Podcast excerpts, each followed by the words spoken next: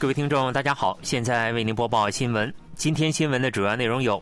韩国金秋首次出现寒冷天气；韩军第一颗独立侦察卫星将发射升空；韩国去年获得国防出口最好业绩。以下请听详细内容。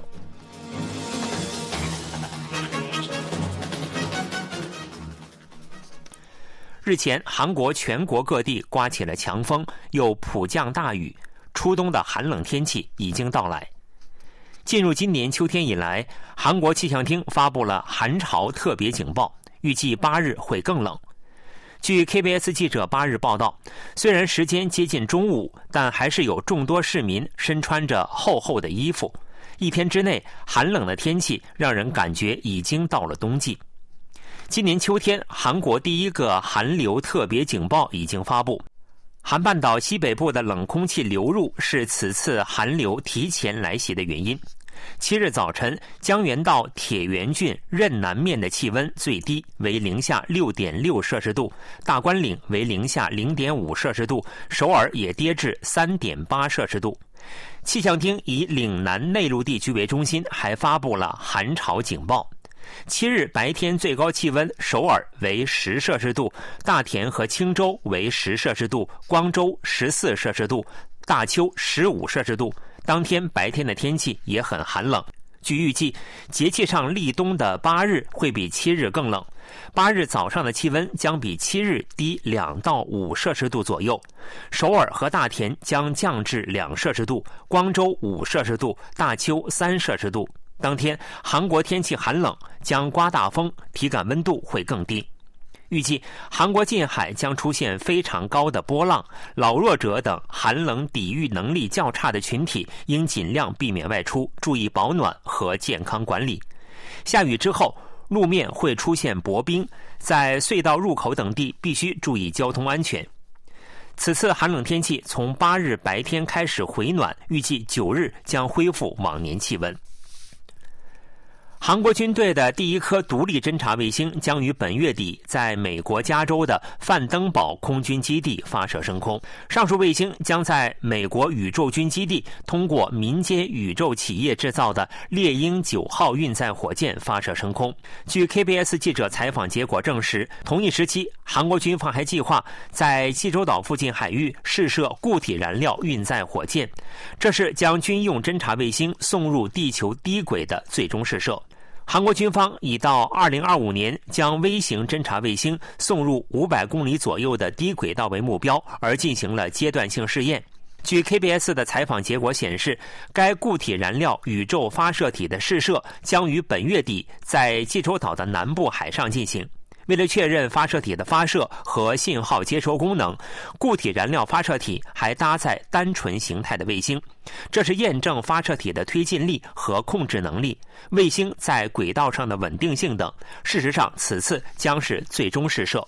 俄山政策研究院研究员梁旭表示，北韩提出了利用自身的核优势而在宇宙领域名列前茅的远大计划，但实际上没能实现。在南北韩的相互竞争中，北韩多少会处于不利的局面。本月三十日，韩国军方将在美国范登堡空军基地发射第一颗独立侦察卫星，因此，在开发固体燃料推进器的运载火箭的同时，韩国军方的侦察和监视能力也将得到迅速提升。去年，韩国国防产业出口创历史佳绩，此次韩国造船业界正式开始进入数万亿韩元规模的柴油潜水艇的建造竞标。据 KBS 记者报道，韩国利用自身技术开发出三千吨级柴油潜水艇，其配备垂直发射管，攻击能力出色，潜航时间达到世界最高水平。目前，韩国企业正在推行能在水下作战时间增加三倍的潜艇改良事业。峨山政策研究院研究委员梁旭表示，战斗信息系统等都实现了国产化，具有可以一站式综合建造的优点。凭借这些优秀的性能，韩国企业正在正式进军世界柴油潜水艇市场。加拿大、波兰、菲律宾等为优先进军的对象，预计事业费约为七十万亿韩元。如果能承揽建造订单，这将成为韩国历年来最大规模的军工出口合同。以波兰为例，HD 现代重工业和韩华海洋已经提交了预备投标意向书。韩华海洋最近还与加拿大企业签订了潜水艇事业的谅解备忘录。以液化天然气运输船为中心承揽订单的韩国造船企业正集中于潜水艇市场。最重要的原因是其具有高附加值。一艘三千吨级潜艇的价格，根据设计规格，最多为两万亿韩元，相当于七艘超大型液化天然气运输船的价格。另外，因为这些是政府的订购事业，所以经济变动性较小，可以确保稳定的销售。韩华海洋一位有关人士表示：“我们将与国内两百多家合作企业组成团队，为招揽海外潜艇订单而竭尽全力。”有部分人士指出，韩国造船业界没有出口三千吨级潜艇的业绩，这是弱点。为了在与法国、日本等国家的订单招揽的竞争中获胜，需要政府层面的支援和周密的策略准备。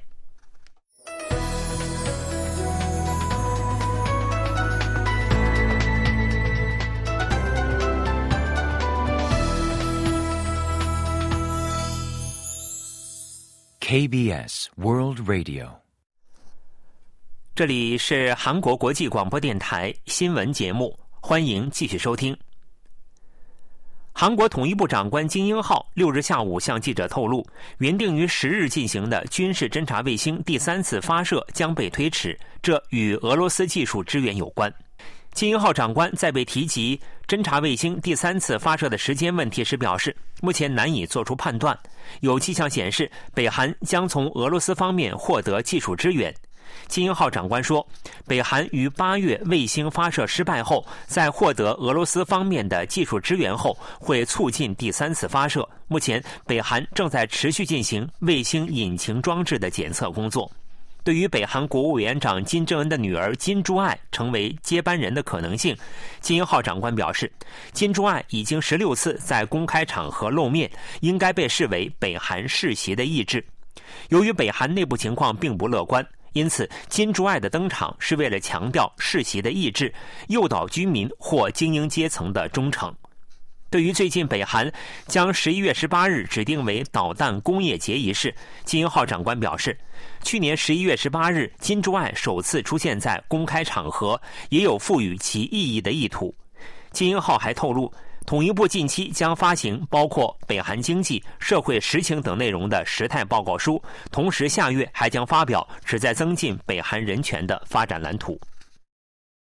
逃离加沙进入埃及的五名韩国家属六日安全回国，包括四十多岁的崔某在内的一家五口，六日下午五点左右通过迪拜飞往韩国的回国航班抵达了仁川国际机场。据悉，在加沙城居住七年多的崔某一家，在上月七日以色列和哈马斯战争爆发后，逃往加沙地带南部的汉尤尼斯，本月二日通过拉法口岸检查站进入了埃及。崔某在回国前接受 KBS 记者采访时，曾就加沙地区的情况透露，当地状况比众人所知的情况更加凄惨。加沙没有安全的地方。韩国外交部一位官员在会见记者时表示，在对这些家属提供援助的过程中，领事协助时以多种形式进行，并在各相关公馆进行了必要的支援。从总统到外交部职员，为了他们的安全尽了最大的努力。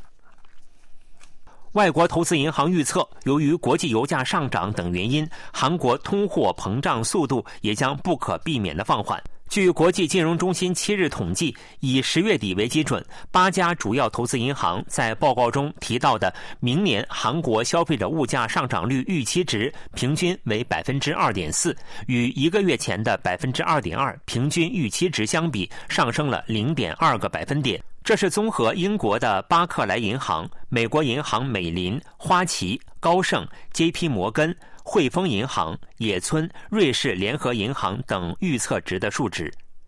这八家投资银行对今年韩国消费者物价上涨率的平均预测值，也从九月底的百分之三点四上升到十月底的百分之三点五，上升了零点一个百分点。